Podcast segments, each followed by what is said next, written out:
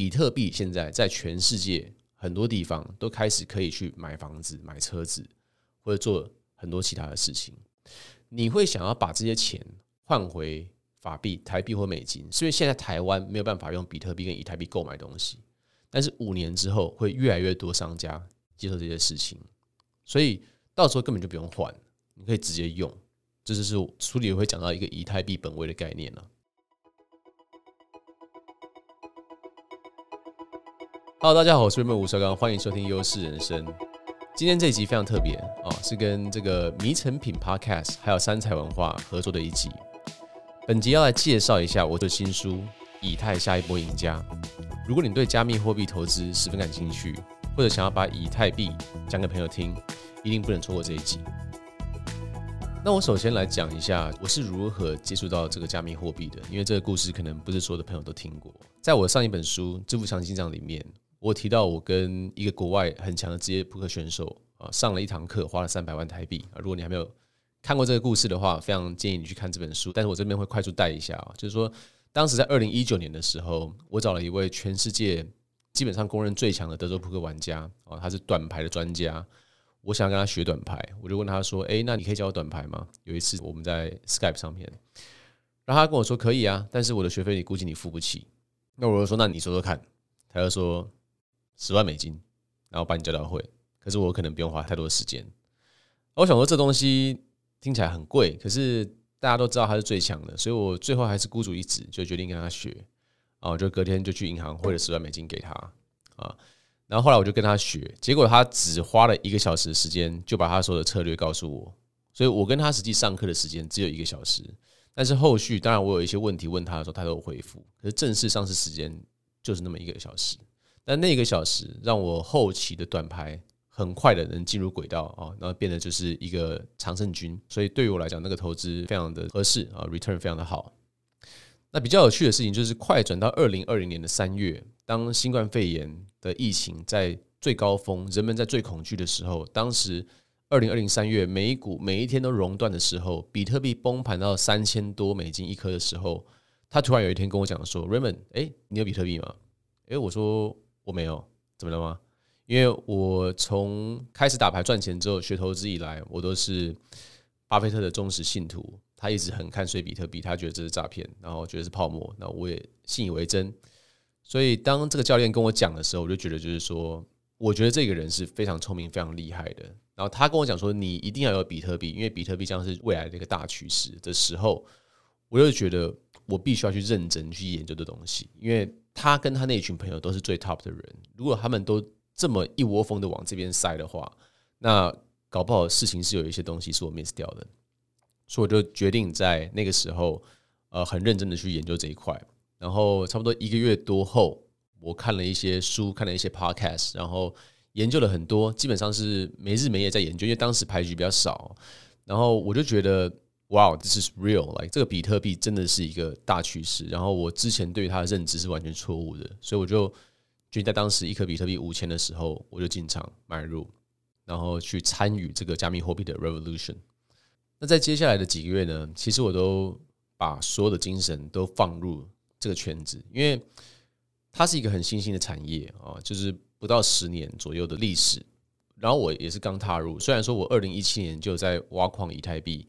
但是我在这个圈子还是非常的新啦，所以我还是花很多的时间在增加自己的知识。但是在我增加知识的过程中呢，其实我有时候去，比如说我说什么是比特币，为什么比特币值钱啊，或者说什么是以太币，为什么以太币值钱？其实我看到的一些书跟看到一些内容，呃，对于我刚踏进去这个圈子的人，其实是蛮困难的。就是我看这些书，他常常会用一些我不懂的字眼来讲一个我不懂的概念。因为我很老实说，我不是一个资工男，我不是一个技术性的人，所以这些程式码啊，这些密码学，其实我也不是 expert 啊。就是当然，我后续有做很多研究，所以我对它有个理解。但是你说叫我去写程式，我是没办法的啊。叫我去写密码学，这也我也是没办法，我做不到。如果是你没有这个背景的话，但是你又想要参加这件事情的时候，其实就会有一定的门槛，因为你搜寻到的资料，你都不一定会看得懂。那在这种情况下的话，其实。新手很容易气馁，啊，因为如果你去 YouTube 搜什么是比特币，什么是以太币的话，其实大部分的时候你会找到一些，要不就是非常技术的内容，要不就是一直喊这个币要冲几倍的这种内容，所以它是非常两极的，它并没有一个很中间的一种内容是人话可以听得懂的，或者说没有资工背景的人可以很轻易的去理解这东西的。所以，在我学习的过程中，其实我就要花更多的时间去看更多的报道啊。有时候看一个东西，可能是第一次看不懂，但是看了五六次之后、十次之后，开始有点 feel，然后有点 feel 之后，再慢慢把这个拼图拼起来。因为也没有人去教我，我后来就觉得说，那我是不是应该要把这些资讯整合起来，然后用一个每一个人都能理解的方式来告诉大家？这本书就因此而诞生。那这本书呢，主讲是讲以太币。那为什么我要讲以太币？其实这样子，就一开始我踏入这个加密货币圈的时候，我只有买比特币而已啊，因为我觉得就是说，反正我先买大哥嘛，对不对？最大的就先买你嘛，反正我其他也不懂啊。然后我也觉得好像这个波动也挺大的，因为我蛮习惯股票市场的这种波动啊。那一踏踏到比特币，它从五千直接涨到六万，其实我也是觉得很夸张，就觉得这个波动很大。那当然，它后来六万又跌到了三万多，就觉得说哇，果真是。波动非常大，所以我只敢拿比特币而已啊！就是甚至连以太币，除了我二零一七年挖矿那些以太币以外，我并没有额外去买它。但是后来呢，因为我身上有放一些美金稳定币啊，就是 stable coin，大家可能知道 USDT 或者 USDC。然后我就有个朋友跟我讲说：“哎，那你知道这些东西可以拿利息的吗？”这边快速科普一下，如果你不知道什么是稳定币的话，它就是一种加密货币，但它跟美金的价格是挂钩一比一的，它并不会像比特币跟以太币涨跌哦，它基本上就是一点零一、零点九九这种概念哦，就不会差很多，所以叫稳定币了哈。那如果说：“哎，Raymond，你知道在稳定币啊？当时二零二一年的一月，他跟我讲说：哎，你知道稳定币放在这个以太坊上面有二十几趴的利息吗？年化？”我听到这种东西，就是一般传统的思维来讲，你听到这种很高趴的这种利息啊，因为美金定存在银行差不多就是一趴哦，可能一趴多一点，看你说多久嘛。听到这种利息，我们就会觉得说啊，是诈骗，或者说这东西不靠谱，或者怎么样，就觉得不可能。但是他说这一定没问题，你去看一下。那当然，这个朋友我也是很尊敬他的，因为他也是一个非常成功的人士，所以我就决定去看一下啊。那这边给大家科普一下啊，有两个词，一个是以太坊，一个是以太币。以太坊就这个区块链，区块链的名字叫以太坊。然后这个币的名字，它有一个原生代币啊，就是说这个在这个世界啊，在以太坊世界里面需要用的这种通行的货币，就是以太币啊。所以英文的话，以太坊是 Ethereum，然后以太币就是 Ether。OK，所以我就去上去这个区块链去看这个高利息的收入。那所谓的上区块链。你也听到也不用紧张，就听起来好像很复杂，但其实它就是一个网页。你进去这个网页，你看到它，它就会长得像跟一般的网页一模一样，但它其实它后面逻辑是区块链。那这时候你要连接一个区块链专属的钱包啊，俗称这个 MetaMask 小狐狸啊，大家最常用的一个狐狸钱包。那你只要按一个连接，连接上去之后呢，你就可以使用这个网站啊。那像一般在手机的应用商城，像 Apple Store 里面，你下载一个东西，下载一个软件，它又叫 APP，一个 application。然后在 Google 在安卓的店也是一样，如果你下载一个 App 的话，它就是一个 APP。但是在去中心化的平台，比如说以太坊的话，它会简称它为 DApp 或 DApp 啊，就是 Decentralized App，就是去中心化的一个 App。我就去了这个去中心化的 App。然后他的意思就是说呢，我是一个去中心化的银行，你把你的美金存进来我这里，我就给你二十一趴的利息，而且你不用锁任何的期限，不是说什么三十天、九十天、半年都不用，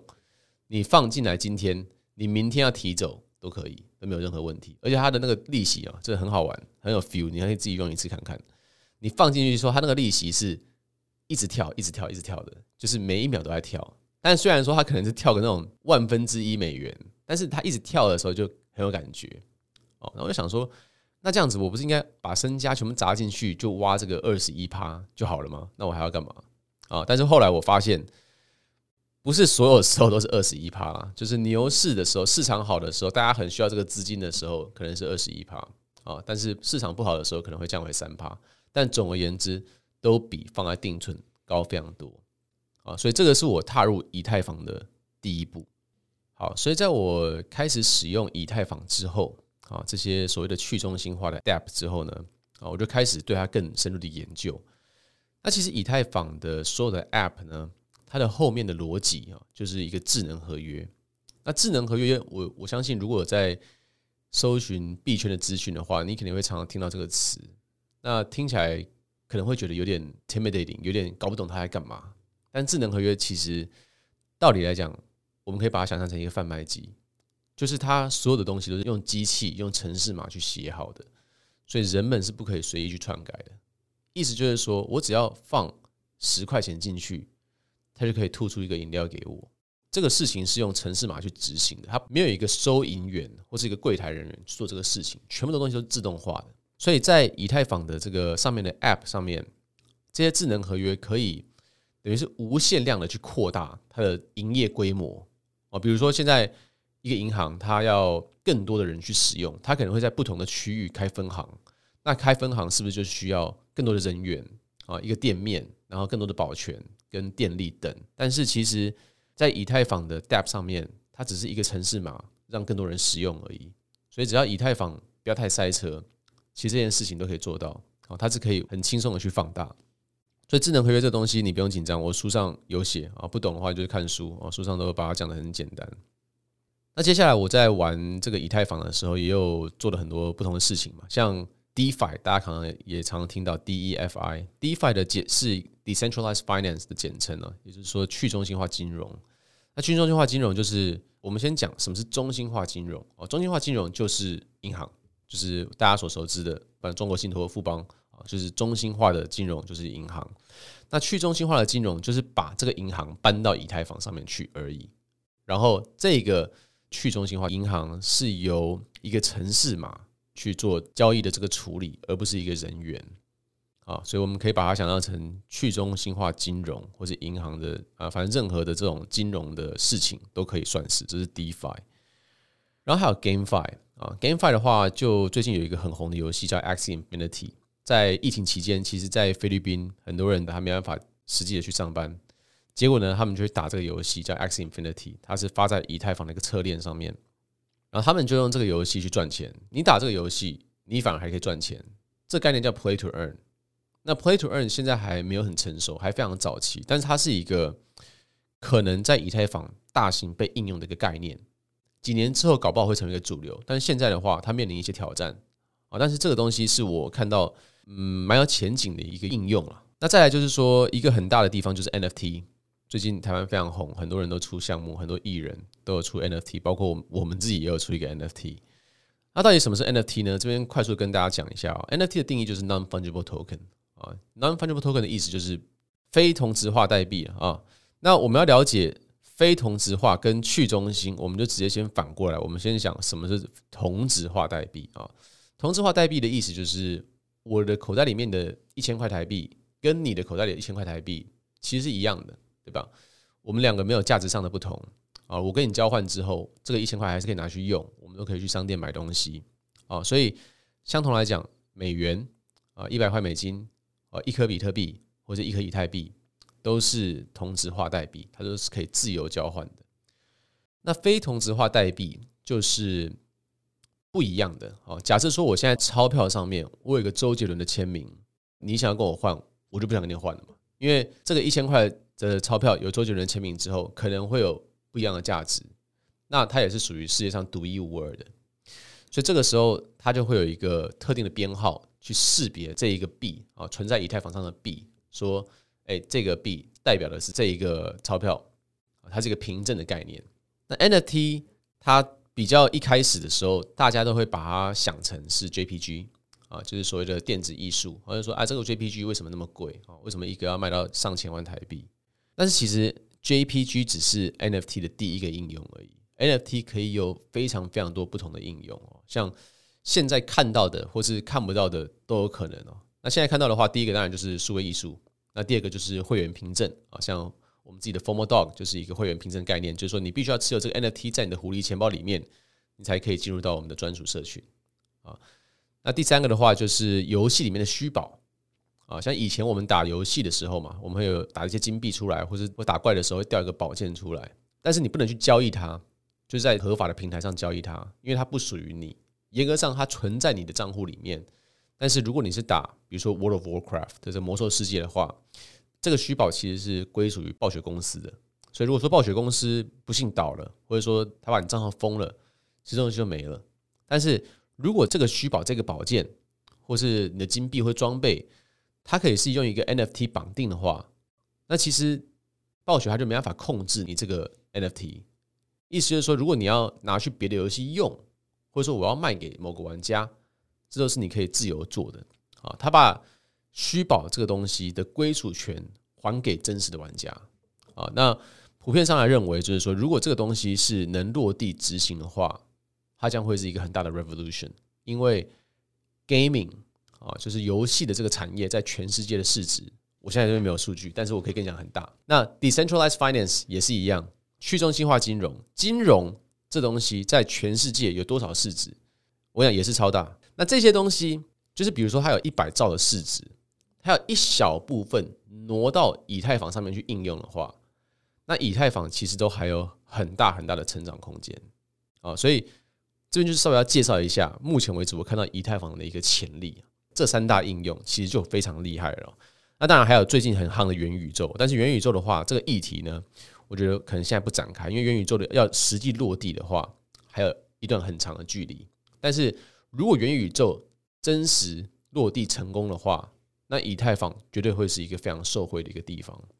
OK，所以我们了解了一下以太坊啊的一个未来性啊，那我们想说，那如果我听的，我觉得超厉害的，我觉得很屌，但我想要参与，我该怎么办啊？这其实很多人都问过我类似的问题，他们也很想买以太币，可他们不会买啊。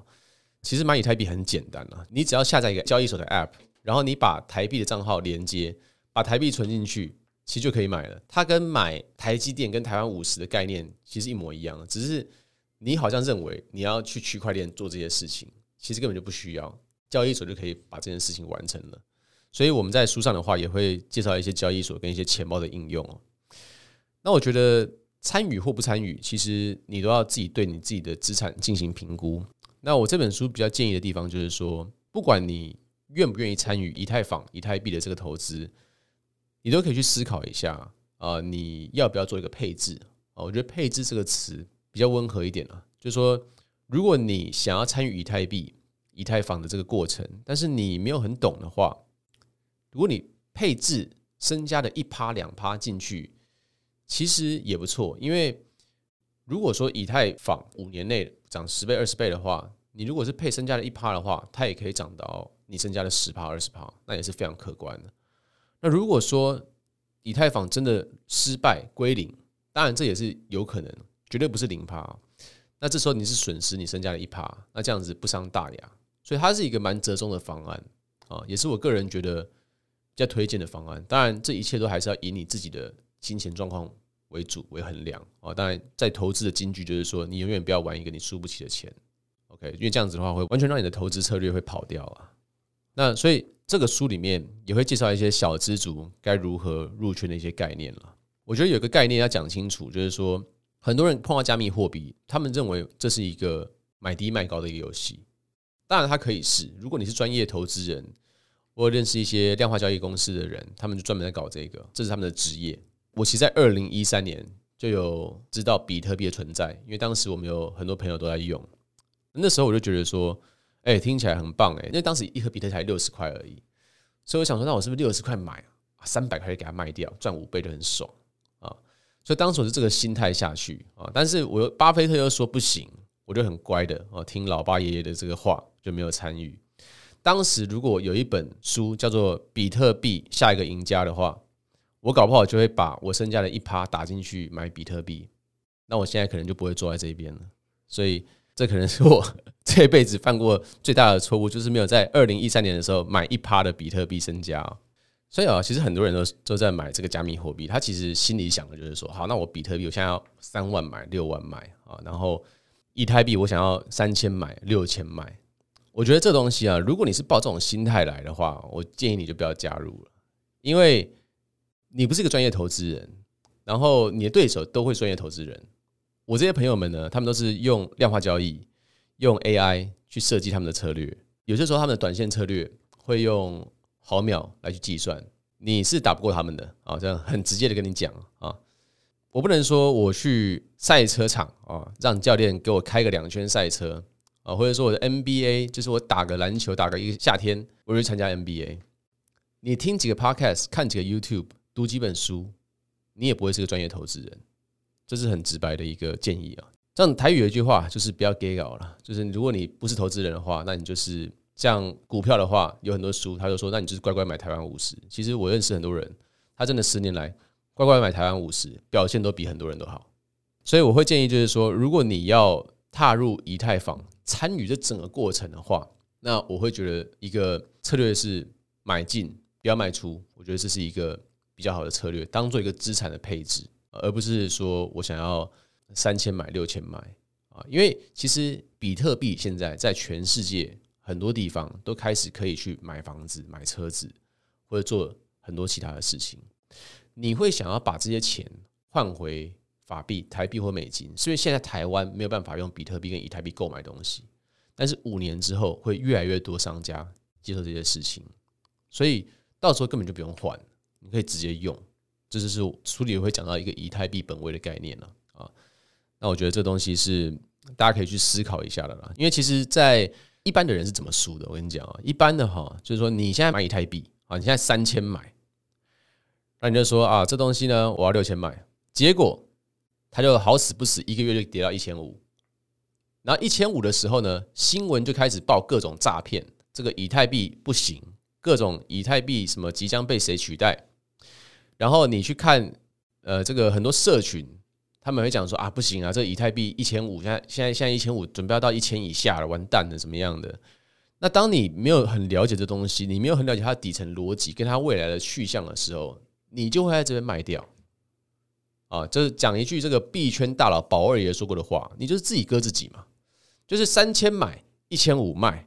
它涨回三千，然后这个新闻就开始过，以太坊超屌哦，准备要冲了，怎么样？你再去三千给它买回来，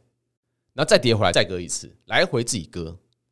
宝二爷就说嘛，对于这种人，他没法给意见，那你就自己割自己，就纯韭菜啊。所以如果你是